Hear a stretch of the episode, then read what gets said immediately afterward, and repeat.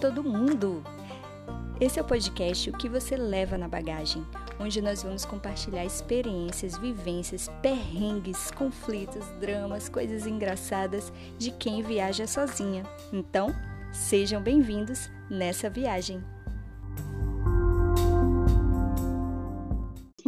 Gente, eu trago para o episódio de hoje é, uma amiga da adolescência, a gente conheceu no colégio adventista da cidade de Fortaleza, a Crica, do Instagram Crica no Mundo. E, Crica, se apresenta, diz aí como é que você chegou ao mundo. Oi, gente, tudo bem? Bom, eu sou Cristiane Rezende, né? Mas na escola que nós estudamos, eu e a Flavinha, cada um tinha lá os seus, seus nomes, né? Apelido. Seus nomes de escola, seus apelidos. Né? E o meu ficou como Crica, né? Algumas pessoas de lá me conhecem como Crica, e aí foi rodando e ficou. Aí um dia um amigo é, viu algumas fotos minhas, né? Viajando por alguns lugares do Brasil e criou essa história do Crica no mundo ou Cricando pelo mundo, né? Que fazia uma, uma referência como se fosse clicando pelo mundo e cricando pelo mundo. É, eu e a Flávia, a gente tem uma, um pouco de, de, ligação, né? Porque nós somos do norte do Brasil, e aí estávamos aqui no Ceará, né? Já era a mesma coisa, viemos do norte, estávamos no mesmo canto. E aí depois a gente não se viu mais, e aí anos depois a gente se encontra e descobrimos é. que nós, as, as amigas do norte que estudaram no colégio adventista no Ceará, eram duas mulheres que viajavam sozinhas, né? Exatamente. porque a gente é, se juntou, a gente conversou bastante, marcamos uma tapioca, e aí hoje nós estamos aqui para poder dividir as nossas experiências passadas aí no Brasil e no mundo, né? É, demais, demais. Como o mundo dá voltas, né? Como o mundo dá voltas. Deixa eu te perguntar uma coisa. Lá na adolescência, né, que muita coisa mudou e tal. Que é que tu deixou de ser quando cresceu? Eu me fiz essa um dia desse. Olha, eu vou te dizer uma coisa. Eu acho que eu não deixei de ser quando eu cresci, porque eu hoje estou com 39 anos, mas eu continuo me sentindo com o espírito de 17. E eu sempre fui assim, eu sempre fui meio fora da lei, né? Na, na escola, é, era uma escola religiosa, né? E eu andava de skate, andava com as calças lá embaixo, usava samba canção. Eu lembro, eu lembro. Pois tu, era, é. tu andava de patins. É, era de skate, os, os sapatos pretos com os cadastros amarelos. E depois eu fui pro jiu-jitsu, né, com 17 anos, tive uma, uma temporada no jiu-jitsu. Então, assim, eu, eu acho que eu não, não, deixei de fazer, não deixei de. Depois de crescida, eu não deixei de ser o que eu era, não. Eu nunca liguei muito para o que o povo estava falando, e, e, eu, eu sempre achei que o que o, o povo falava era mais combustível para eu fazer. eu sempre tive esse problema. Ah, somos do. Se bem que eu aprendi muito, né? Eu acho que eu. Sim estava mais com o que as pessoas falavam ou pensavam e tal. E eu acho que à medida que a gente vai amadurecendo e aprendendo muito com a vida, né? É, você chega numa vida assim que você começa a pensar mais em você e não, não se importa assim muito com o que os outros ou falam. Óbvio que a gente pesa muito é, às vezes uma amizade verdadeira, ou alguém que ama a gente, que quer o nosso bem, às vezes há um conselho, orienta, assim, a gente vai, obviamente, pesar isso, mas de uma forma, as pessoas que querem nos colocar para baixo, motivar, isso sim, aí realmente a gente... Concordo demais. Concordo. então, vamos lá, Flavinha.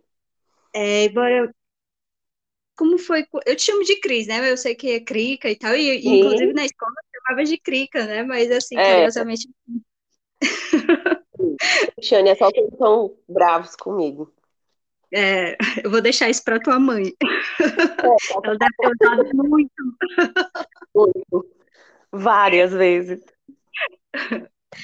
Quando foi que a chave assim virou para ti, tu se viu uma pessoa assim viajante? Como foi que isso aconteceu na tua vida?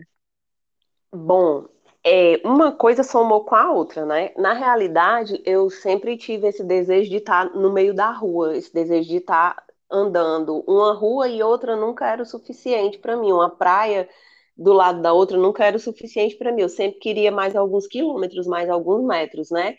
E aí veio a questão também de que na infância nós tivemos a escola e a gente na escola era muito limitada aos livros, e eu sempre ficava imaginando, por exemplo, uma vitória régia de três formas. A professora dizia uma coisa e eu imaginava de três formas, porque aquela figura do livro para mim nunca era suficiente, né?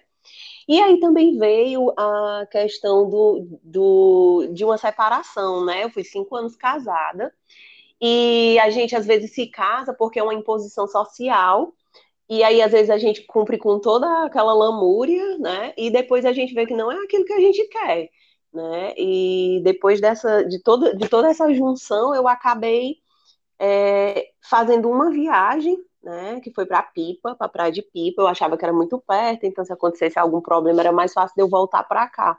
E aí, depois disso, eu fui caminhando alguns quilômetros mais e acabei dando quase que o Brasil todo. Então, a questão do viajar começou porque eu achava que os espaços eram limitados.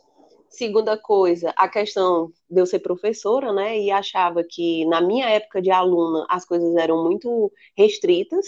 E terceiro, pela questão de, de gostar, eu gosto muito de estar só, eu gosto de ser só e de ir e vir sem ter que estar ligando, dando satisfação, dizendo, ai, aquela coisa muito é, muito cartesiana. E aí juntou as três coisas e eu acabei é, começando a viajar. E aí eu acabei tomando gosto. E aí, minha amiga, depois que eu tomei gosto, eu tomei gosto mesmo. É um caminho sem volta, eu diria, porque. É um caminho sem volta. É uma coisa assim, tem gente que, assim, tem, tem medo e tal, tem muita gente que me procura, pergunta como é que eu viajo sozinho, meu Deus, é perigoso, não sei o que e tal. E uma coisa que que às vezes eu falo, começa de pertinho, como foi que, que tu fez, né? Isso. Começou pipa justamente pensando que, ah, tá bem perto, se acontecer alguma coisa, eu não vou ter tantos problemas, né? Aliás, está também dentro do mesmo país, falando a mesma língua, a mesma moeda, Isso. então é muito mais fácil de resolver as coisas do que você ir para bem longe, né? Exatamente, isso sim. E a gente vai é, organizando, né? E depois, eu acho que assim, depois das. Eu acho que a primeira viagem é muito. Você fica muito assim, né? Eu sempre tive muito medo, assim, de questões de violência, né? Eu sou lutadora de jiu-jitsu desde os 17 anos. E eu fui para o jiu-jitsu porque eu sempre tive muito medo de passar por uma situação que eu não, não conseguisse manobrar essa situação, né? E aí eu treinei jiu-jitsu muitos anos, dei aula de jiu-jitsu também, né? Escola, dei aula para mulher, dei aula em academia. E aí eu fui, né, a princípio para esse canto próximo. E aí a minha primeira e minha segunda viagem, que também foi para Pipa, né, é, elas eram meio assim, eu tinha um pouco de, de, restrições, né? Eu tinha um pouco de medo. Mas aí depois eu comecei a me, me movimentar. E aí eu fui para Fernando de Noronha, né? Na terceira viagem mesmo. Eu fui para Fernando de Noronha e para mim foi um desafio porque era uma ilha. Eu achava que lá, mesmo sendo Brasil, é, o povo falava, fazia muito, assim, fazia um tabu muito grande de Fernando de Noronha, né? Então eu achava que eu estava indo, na verdade, era para outro planeta, né? E aí eu fui, eu fui para Noronha, eu fui doente, né? Que eu sou asmática, eu fui com a crise de asma. Eu cheguei lá, estava chovendo muito, as coisas lá eram é, os preços estavam assim meio que fora do que eu imaginava, diferente de pipa. Mas aí eu, eu fui, né? Fiquei cinco dias, aí eu voltei para Fortaleza. Aí eu passei mais dois dias aqui, comprei as passagens e voltei para Fernando de Noronha de novo. Então, eu acho que até minha, minha segunda, terceira viagem foi aquela coisa assim da barreira. E depois, na quarta viagem, não houve mais limites. É, era isso que eu ia te perguntar. Quando tu viajou a primeira vez, que tu deu esse, esse passo, né, e tal, qual foi essa sensação, assim, quando tu chegou, no caso foi em Pipa, né, que foi a primeira cidade, como foi essa sensação de tu chegar, assim, na cidade, de tu, de tu se ver, assim, sozinha e, cara, eu adoro essa sensação. na tua primeira, na tua primeira vez, assim, como foi isso, essa Aliás, é, é de fato você romper uma primeira barreira, né? É, é, foi. era, era uma mistura de curiosidade, de ousadia e medo, sabe?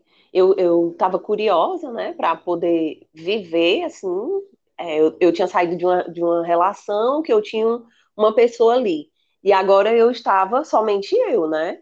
E aí eu, eu também achava que era uma ousadia, eu precisava, eu, eu não sei nadar, né? Então eu sempre estou buscando cantos para mergulhar, já mergulhei em quase todos os pontos de mergulho do Brasil, porque eu não sei nadar.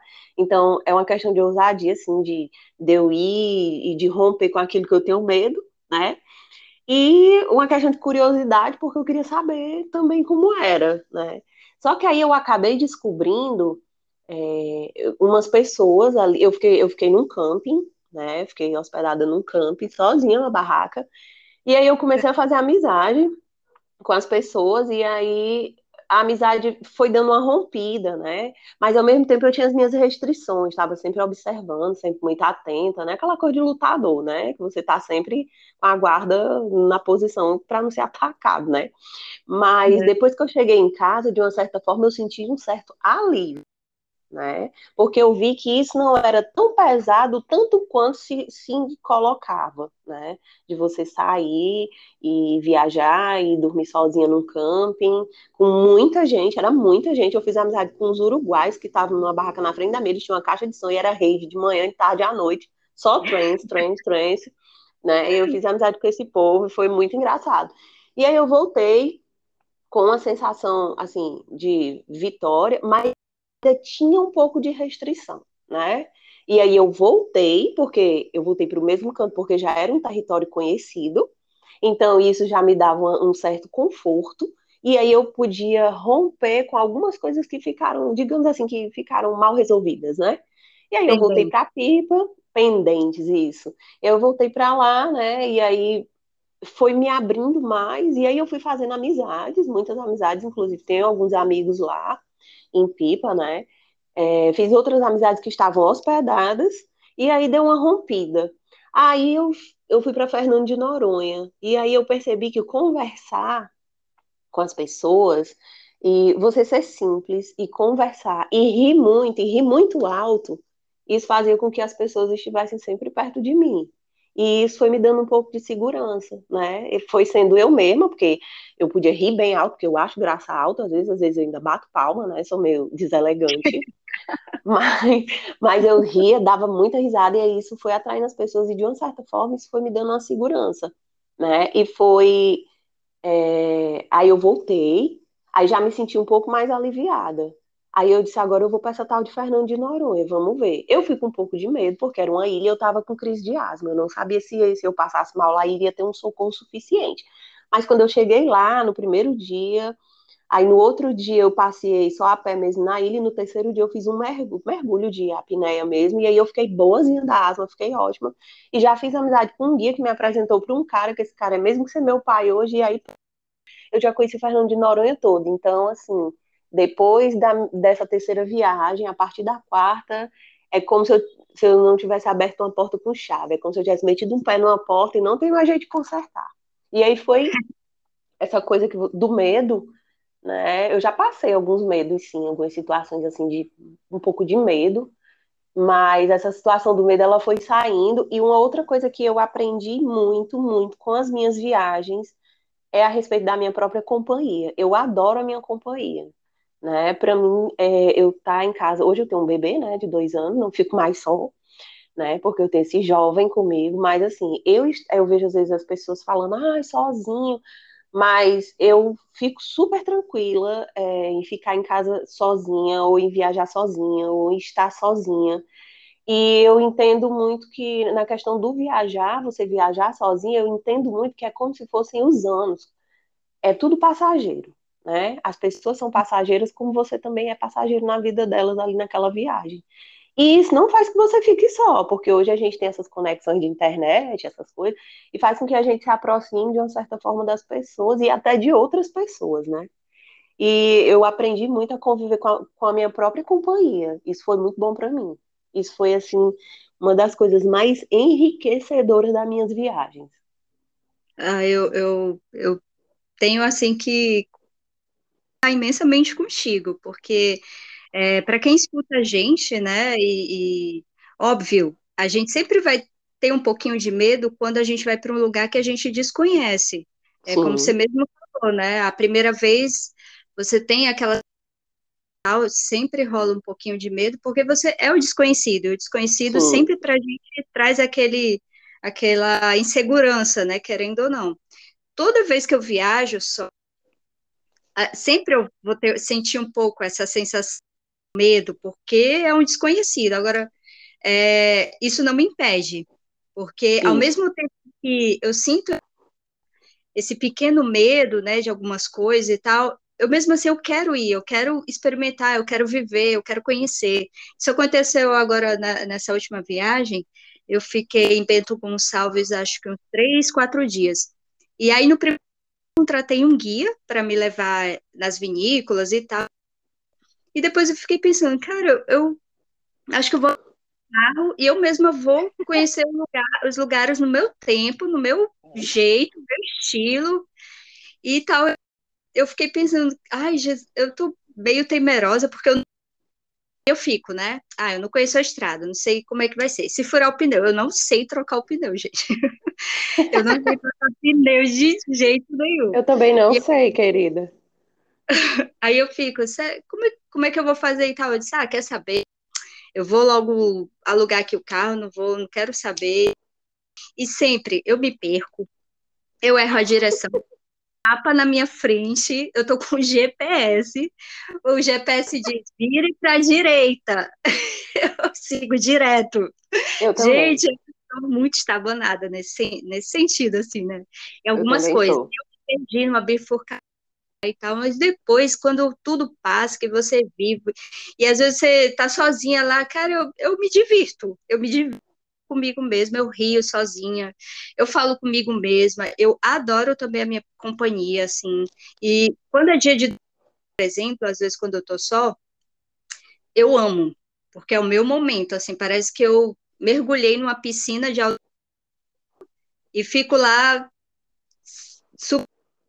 deu tentando me em muitas e eu parece que quando eu, eu sei lá, quando eu levanto assim, parece que eu sou outra pessoa. Eu, eu sempre dar esse tempo para mim. É, seja no dia a dia, num dia da semana, eu sempre tento tirar esse dia para mim e desfrutar da minha própria companhia, porque eu acho isso muito importante para a gente se conhecer com o tempo e para que a gente se torne uma pessoa melhor para os outros também. Sim. E tal, para o nosso dia a dia. Com certeza. Com certeza. São, é um, um, mata com é dois coelhos com a cajadada só, né? Como diz o dito popular.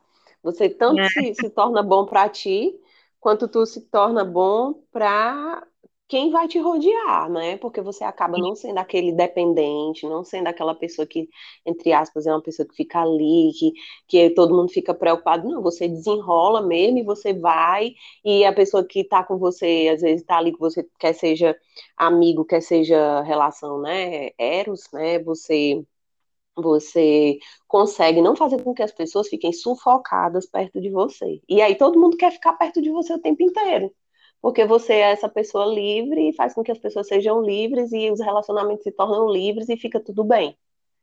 E leves. Voar. Leves, é. Eu acho que é isso que está faltando pessoas mais leves. As, mais leves.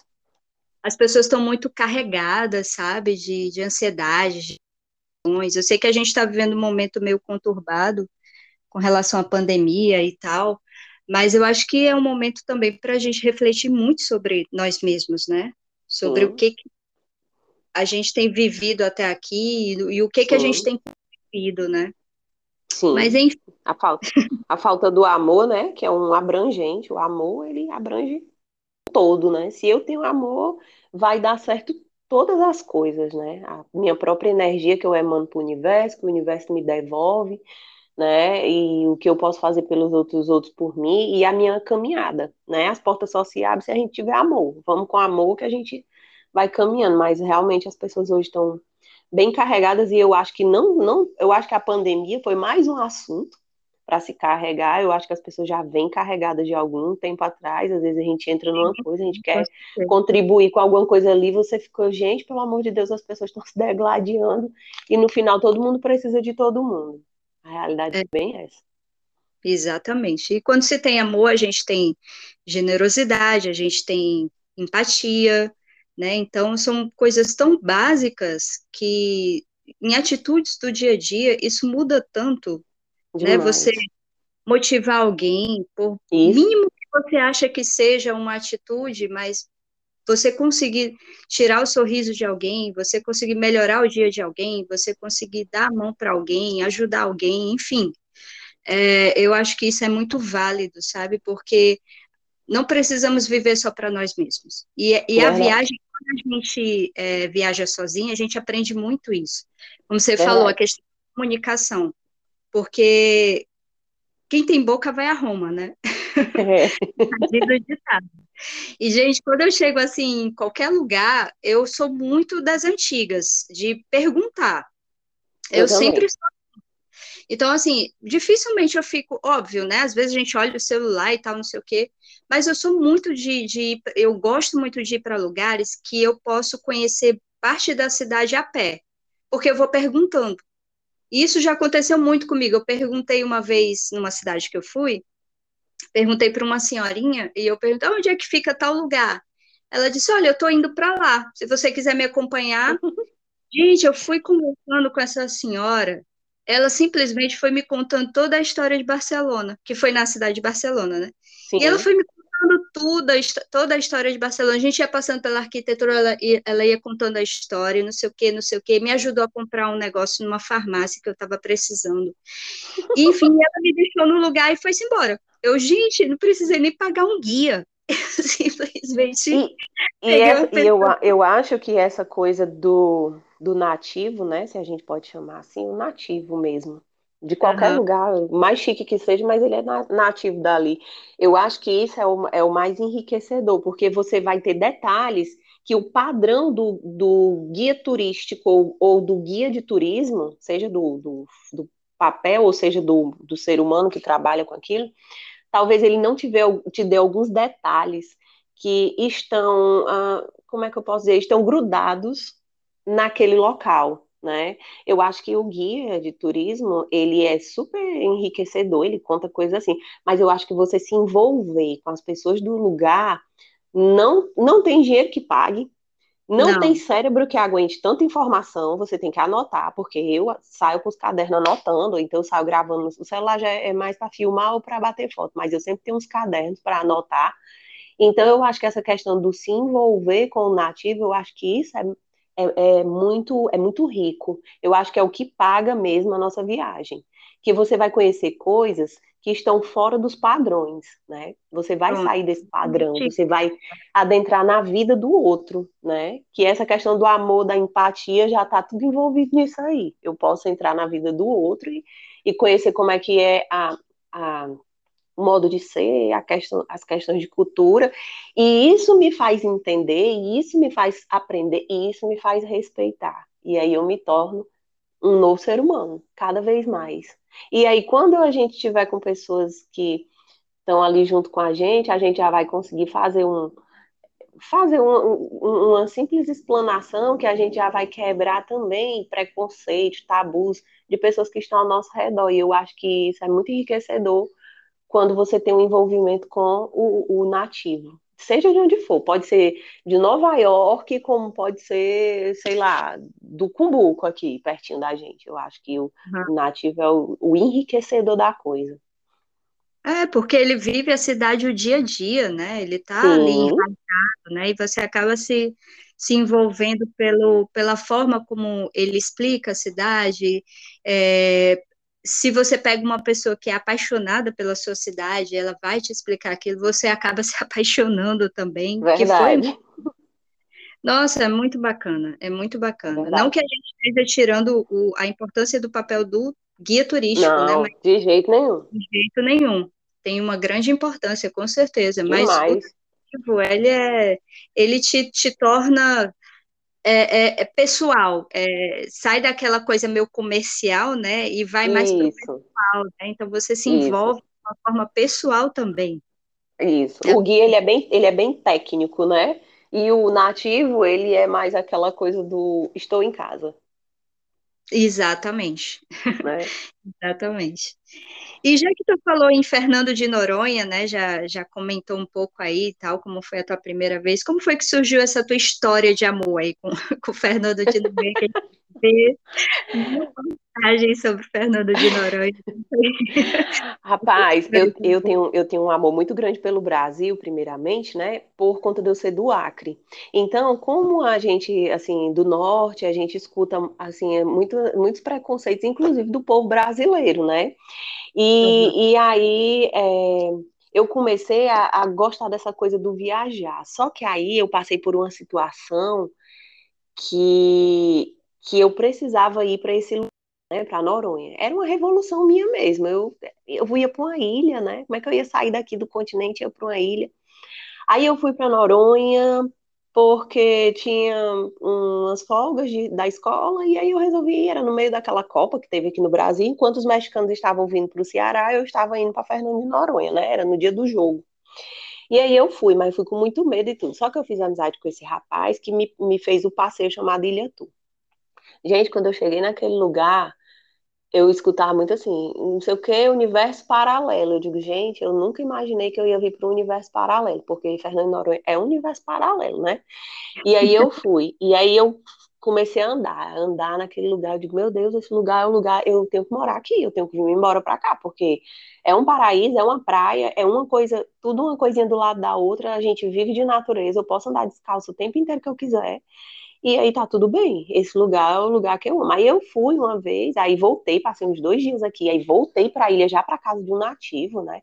Que me apresentou para outro nativo. E aí eu comecei a conhecer coisas da ilha que não estavam dentro dos pacotes de turismo. Eu conheci, comecei a ir para casa dos turistas, conhecer locais é, em que as pessoas é, nível de morador mesmo, que não, isso não estava incluso em pacote de turismo, e isso me fez gostar mais ainda. E aquela coisa de Noronha, de ser um paraíso, porque além de ser lindo, a questão da simplicidade e de você não ter que, que viver tão coberto de, de coisas. Eu vivia lá de biquíni, short e às vezes a havaiana, né, quando eu não esquecia na praia. E aí eu comecei a ir e comecei a gostar muito do modo também como as pessoas me tratavam, sem me conhecer há muito tempo. A forma qual as pessoas tratam a e sem eu estar lá como turista, eu estava lá já como amiga de dois moradores da ilha, né? Então aquela forma muito acolhedora, parece que o povo se criou comigo desde criança. E aí eu comecei a tomar muito gosto, muito amor. E toda vida que eu ia para Noronha, que eu já fui 14 vezes, né?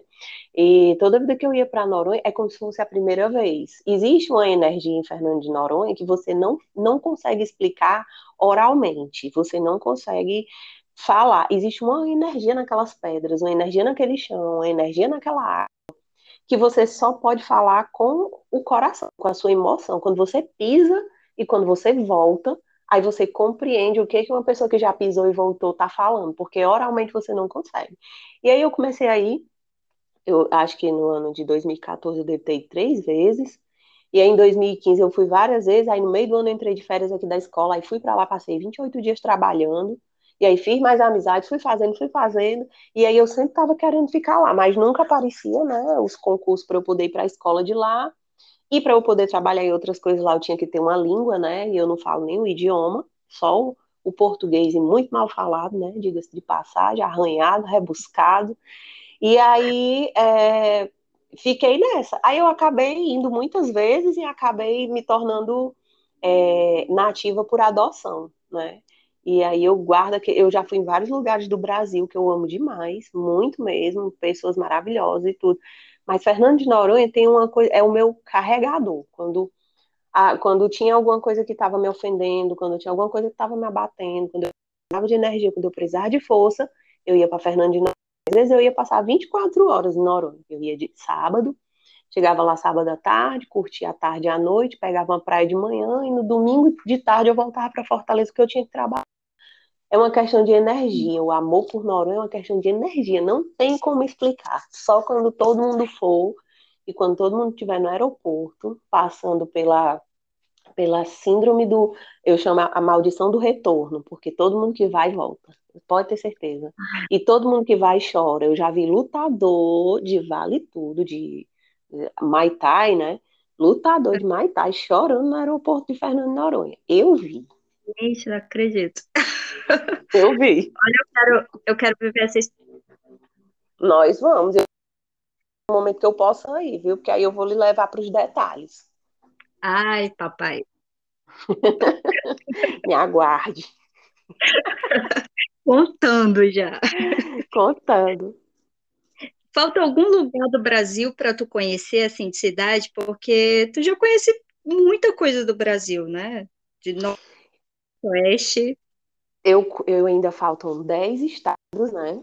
Que quando, em 2018, quando eu descobri que eu estava grávida, eu estava com duas viagens marcadas. Uma para o Sergipe, porque o meu sonho é pegar na água do Rio São Francisco, né? E conhecer os cânions do Xingó e conhecer aquele. Ah, eu não sei se é São José das Piranhas, que é onde tem a história do Lampião, toda aquela, né? Aquela e conhecer a própria capital. E eu estava com uma viagem marcada também para Capitólio e Ouro Preto. Tudo certo. Só que aí eu descobri que eu estava grávida, né?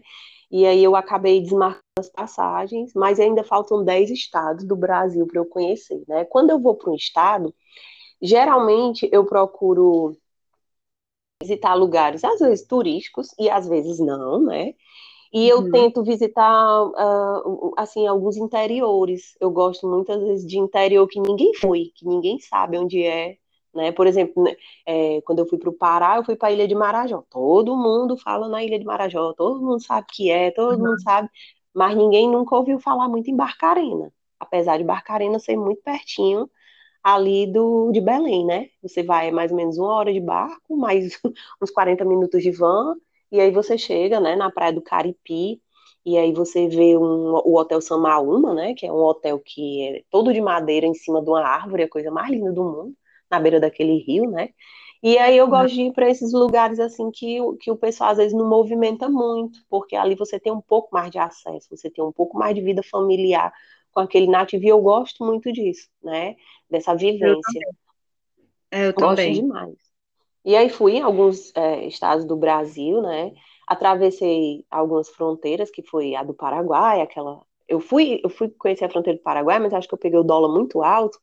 Então, eu achei que as coisas não estavam lá esse preço legal. E aí eu encontrei um ônibus, gente, um ônibus, estilo de madeira, igual aquele do Chaves. Aquelas coisas assim, da época que a gente era criança assistiu Chaves, acho que aqueles ônibus meio, sei lá, meio mexicano, não sei e dentro tocando uma música é a mesma nota, sabe? São Sim. 14 músicas, mas é a mesma nota, e o cara tava tomando é, aquela bebida, esqueci agora o nome, que é não, é um chimarrão gelado, tem muito lá na minha terra também, no Acre, tem muito no Mato Grosso do Sul. Tereré. E aí o motorista do ônibus estava tomando e o ônibus todo acabado, o ônibus todo enferrujado dentro, de madeira, todo enfeitado, tocando essa música numa caixa de som enorme. E ele tomando o tereré, eu fiz amizade com ele e com outro amigo e acabei tomando tereré no mesmo cano de todo mundo, ficou todo mundo amigo, depois ele me devolveu lá e eu atravessei a fronteira de volta. Pois é. Deu uma volta, aí também fui na, na fronteira lá do Acre, né? Eu alugo o carro quando eu tô lá. Aí. É, são quatro horas de Rio Branco até a fronteira do, da Bolívia ou do Peru. Aí eu deixo o carro do lado de cá. Quando é pro Peru, eu atravesso de tuk-tuk, né?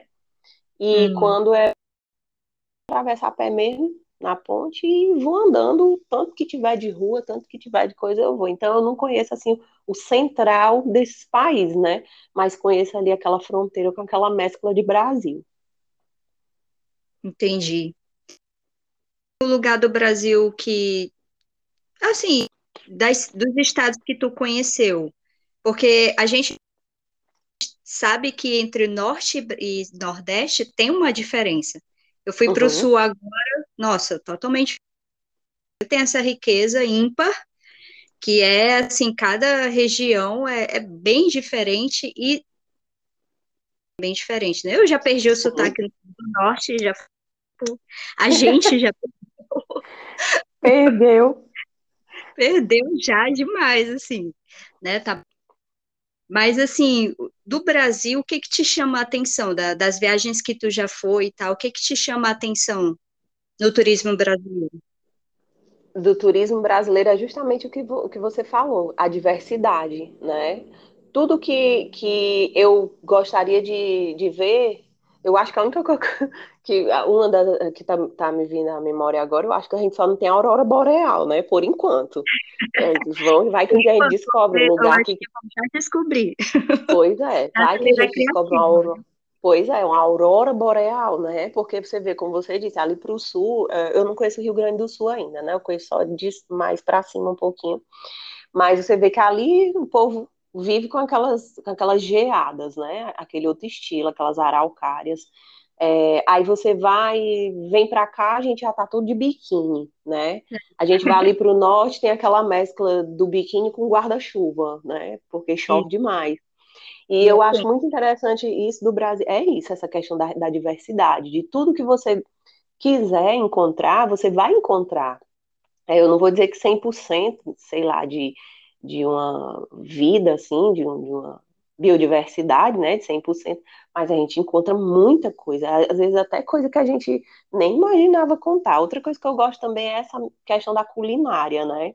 A gente tanto tem as mesclas do, do, do próprio país atualizado, quanto tem do, dos povos que deixaram, né, algumas heranças para a gente, né, muito, muito imigrante, muita gente que veio. E o Isso. que eu mais gosto de tudo que eu já encontrei é a, é a questão do aconchego do povo, sabe? Essa Isso. coisa do, do, do, te absorver, né? De, de, da pessoa falar com você, da pessoa rir com você, da pessoa contar a vida dela para você, o é dia a dia dela para você.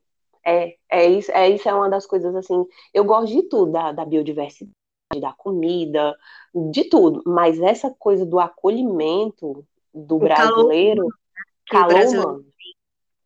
A gente, a gente pode conversar besteiras, né? Não é simplesmente um tá tudo bem, tá.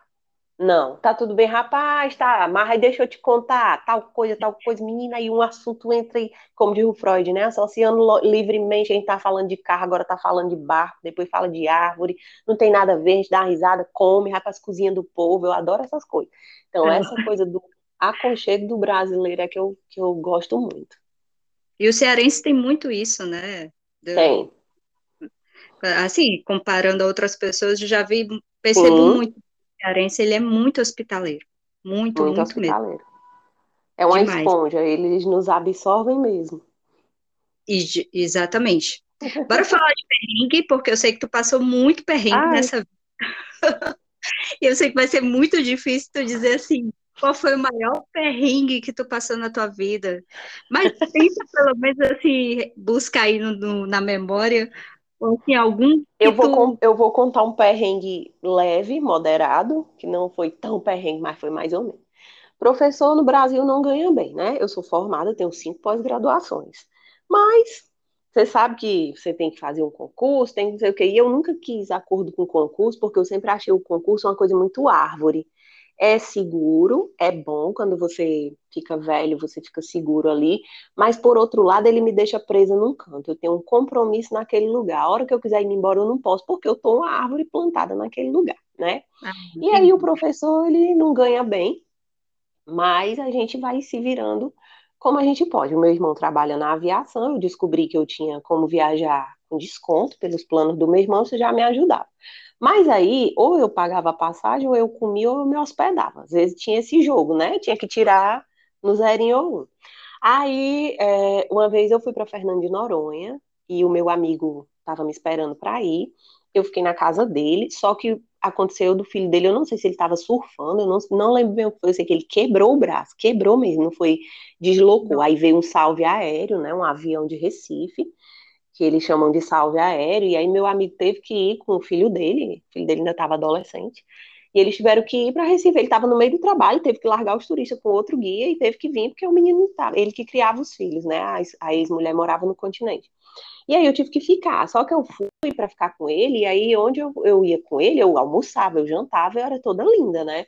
Só que aí eu passei três dias em Fernando de Noronha comendo biscoitos piraquê, água e chupando manga, de uma mangueira que tem em frente à Praça dos Taxistas. Olha, mulher, se não fosse aquela mangueira, não tinha dado não, porque eu comia o biscoito e tirava gosto com a, manga, com a manga. Comia a manga e tirava gosto com o biscoito.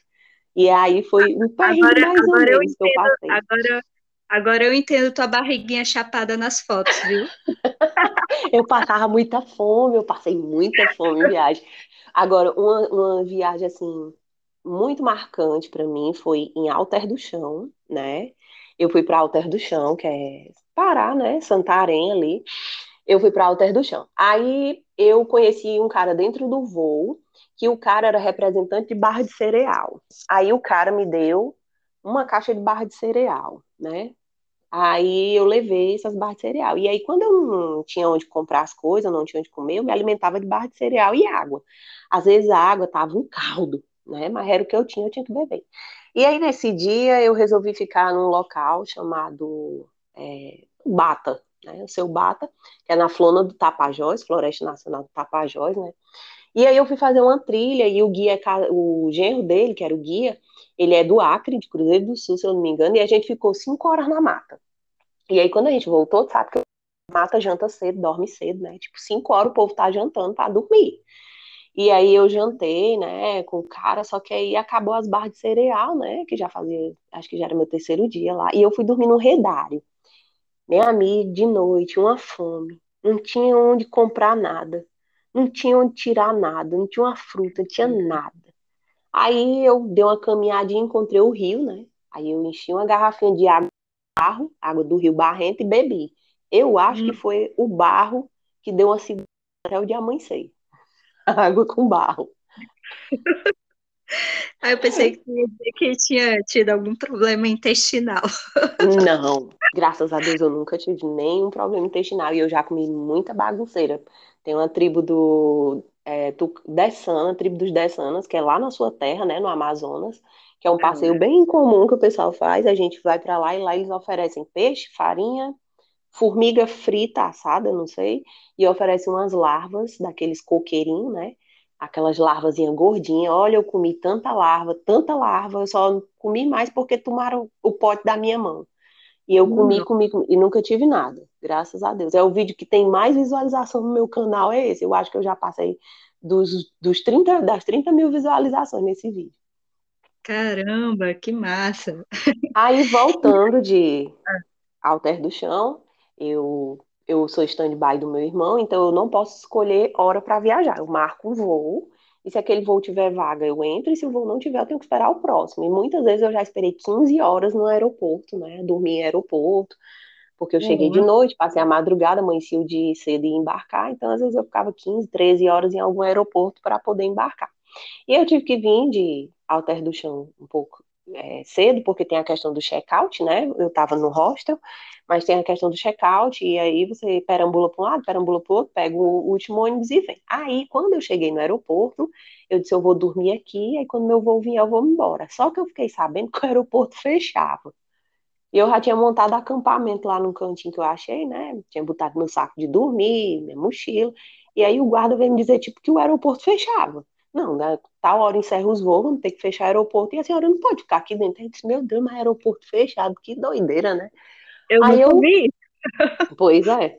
Aí eu, eu sabia que o de Noronha fecha, porque não atende voos à noite, por enquanto, né? Mais breve, se Deus quiser, atenderá. Só se for um salve aéreo, né? Se for um socorro.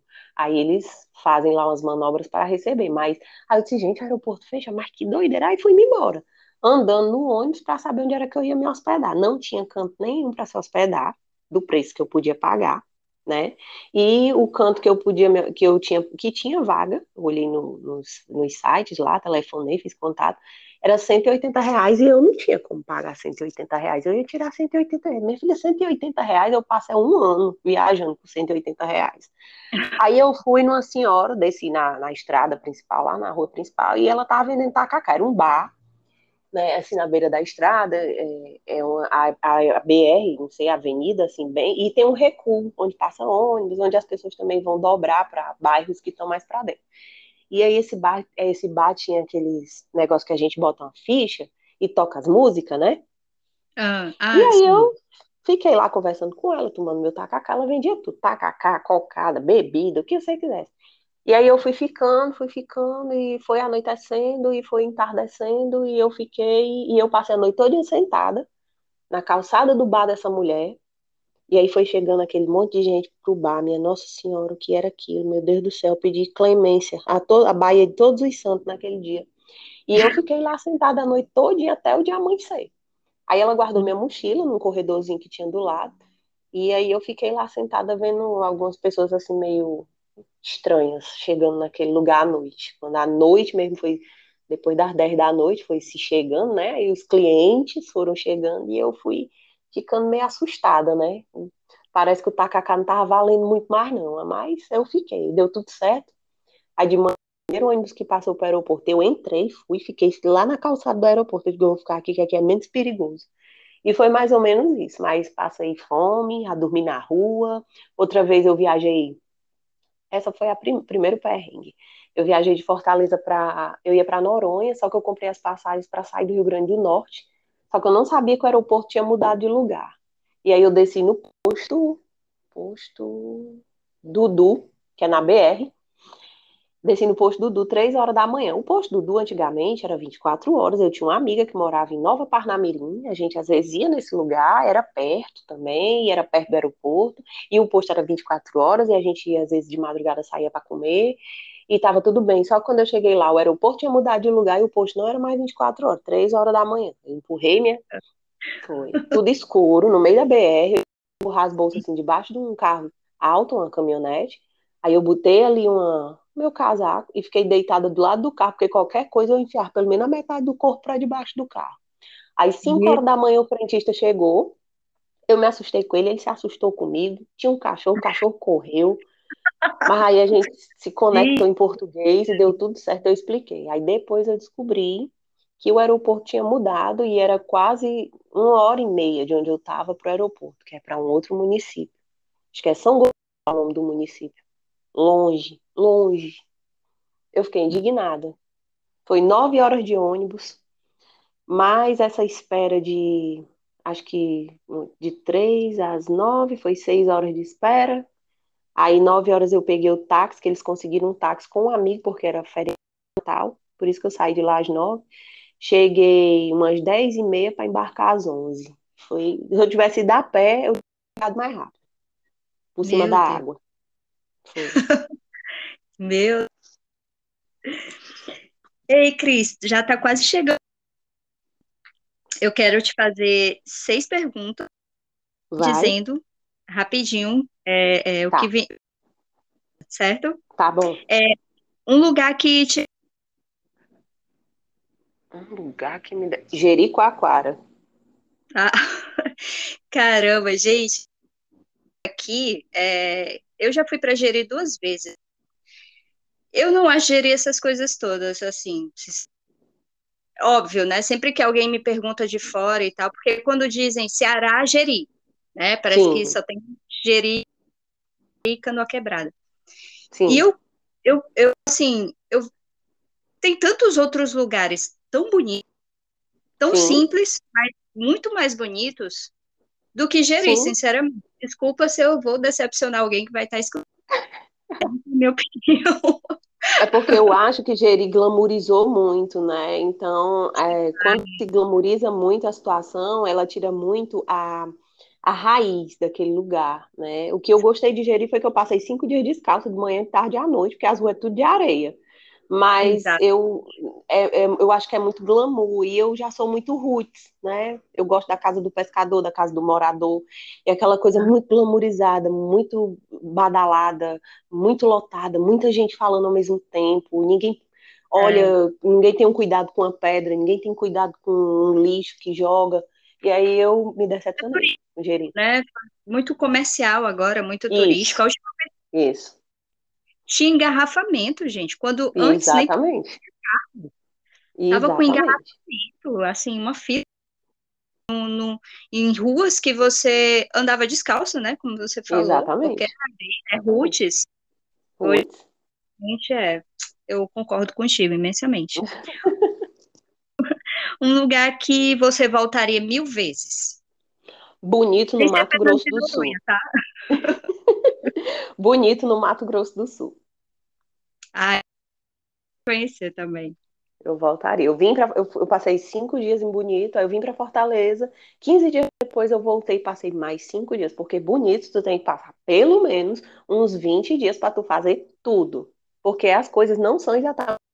Por exemplo, quando eu fui para o Pantanal, são quatro horas de viagem de Bonito para o Pantanal. Da capital para Bonito são mais quatro horas. Então é tudo assim, tudo quatro horas, três horas, duas horas. Passeio que você de... passa o dia. Entendi. Um lugar que te surpreendeu? Eita, um lugar que me surpreendeu. A cabeça rodando aqui. um lugar que me surpreendeu. É, que tu achava hum. que ia ser uma coisa, mas superou tuas expectativas, assim. Menina, agora. Floripa, Florianópolis. Florianópolis. Sério? Sim. Eu, eu achava que Florianópolis era uma coisa só de surf. Ai, só a galera muito headbang lá do surf. Mas eu encontrei uma Florianópolis, é, acho que é pro lado norte.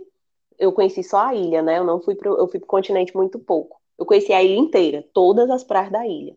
O lado norte é uma coisa sofisticada, e o lado uhum. sul é super roots, super roots. Eu fiquei muito surpresa, porque eu achei que eu chegando em Floripa, eu ia ver só aquela coisa muito da galera. Acho que por conta dos meus amigos, né, falaram, eu, eu tinha essa imagem de que era só surf. Eu vou para Floripa, vai rolar só surf. Não, eu encontrei muita história e descobri lá que Dom Pedro II, acho que eu devo ser a reencarnação dele, porque mulher, todo canto que eu fui, aquele homem foi. Tem lá uma pedra que o Dom Pedro II teve aqui em 1800. Eu digo, gente, eu sou a reencarnação desse homem, só pode. E é um lugar, é, ele é muito andarim, pior do que a gente, Flavinha. E Floripa me surpreendeu com essa questão de muita história, tem muita história. Uma coisa que eu achei interessante de lá é que do lado de cada igreja sempre vai ter um cemitério. Achei isso impressionante. Legal, que, que é. massa. e ainda bem que tu falou de, do sul, né, que é mais roots, porque também é a minha Sim. área, né? Lugares Sim. que não são tão turísticos, né? Eu gosto tu muito vai, de ir pra... É, tu vai gostar do, do lado sul, o lado sul é bem, bem bacana. Massa. Um lugar que você iria se fosse muito rica? Um lugar que eu iria se eu fosse muito rica. O Havaí.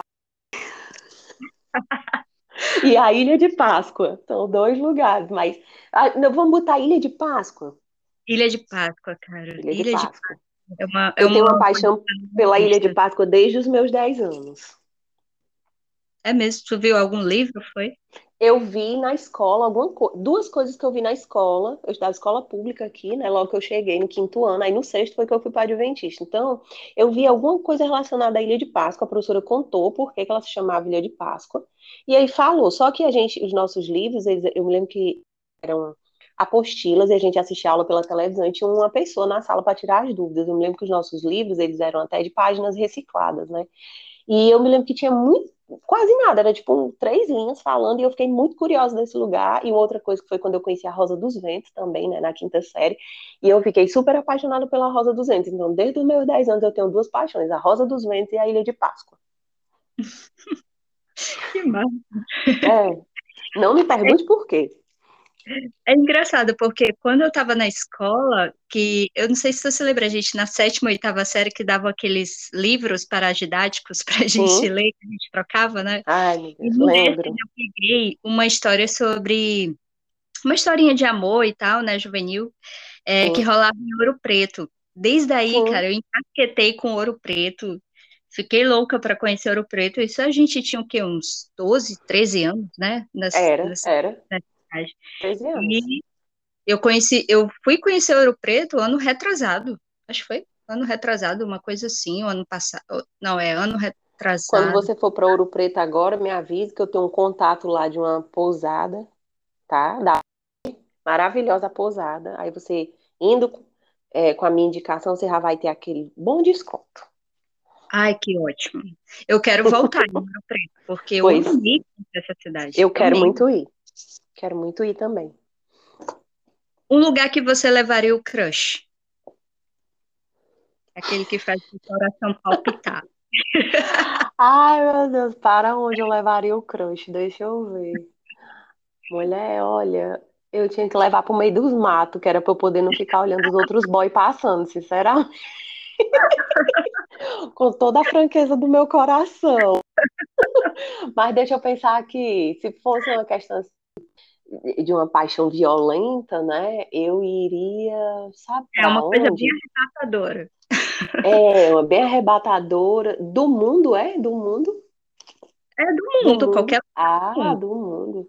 Meu Deus, para onde eu levaria? Uma coisa bem arrebatadora. Rapaz, eu acho que para a Grécia. Hum. Para mim é um canto arrebatador. Isso é mesmo? Tá aí, boa opção. Um sonho, meu sonho também de criança, conhecer a Grécia. E um lugar que vale muito a pena ir só?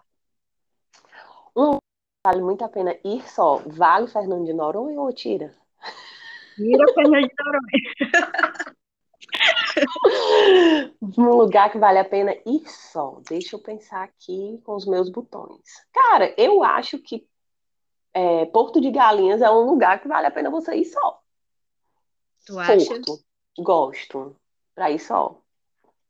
Para finalizar, como o podcast é o que você leva na bagagem de todas as experiências assim, que, que tu já viveu e tudo, que tu já compartilhou, o que é que você leva na bagagem que pode compartilhar com a gente hoje? Eu levo na bagagem a humildade e eu aprendi é, a humildade e o minimalismo. A gente precisa viver com o mínimo e precisa ser o máximo de humilde possível. Todas as portas vão se abrir. Se a gente for minimalista e humilde, o mundo inteiro vai estar sempre de portas abertas para a gente. Concordo plenamente, cara. Eu, depois que adotei Sempre. o minimalismo, e ainda estou aprendendo, né? Falta trabalhar muita coisa na minha vida, mas eu adotei em 2018. Nossa, isso mudou muito. É humildade. Cris, foi um prazer é. imenso. Eu que agradeço. Te ouvir, escutar tuas histórias. Eu sei que tu tem assim uma bagagem imensa para compartilhar com a gente. E é muito tem bom. Tem livro, tem é um livro para consulta geral, para todo mundo, tem tudo. Eu é, quero então, muito que as então, pessoas amem o Brasil. O livro já acabou. Tem, deve ter umas 580 páginas, mas eu ainda estou organizando porque eu vou ter que dividir por regiões do Brasil, né? Vou dividir pelas regiões do Brasil, porque ele ficou muito grande, muito grosso, e eu acho que não vai ficar legal. Então, é, as pessoas que estavam fazendo a a vistoria, né? Disseram que é melhor que eu, que eu divida por regiões do Brasil. E aí eu estou trabalhando devagarzinho, já escrevi, mas ainda o povo ainda está revisando. Show. Para quem não sabe, a Cris está escrevendo um livro e já já esse livro vai estar tá aí nas bancas de todo lugar do Brasil, espero eu, que faça muito sucesso. Isso. e a Se gente Deus vai quiser. com certeza divulgar aí para todo mundo poder adquirir esse livro. Tá bom? Vamos sim, estamos todos aqui para se apoiar. Podem contar comigo. Meu, meu Instagram tá lá, quem precisar que a gente bote uma coisa lá nos stories, peça para o povo seguir, é, peça para ajudar, a gente tá lá. A gente sempre bota nos stories e todo mundo se ajuda. Show! Cris, um prazerzão falar contigo. A gente é mana. É demais. Demais. eu te adoro demais e eu sou muito grata por todo o teu compartilhar hoje. Muito, Eu que agradeço muito, o convite. Muito, muito obrigada. Então tá, até a próxima. Um beijo. Até, um beijo, um beijo meu e do Zion. Beijão, tchau, tchau. Beijo, tchau.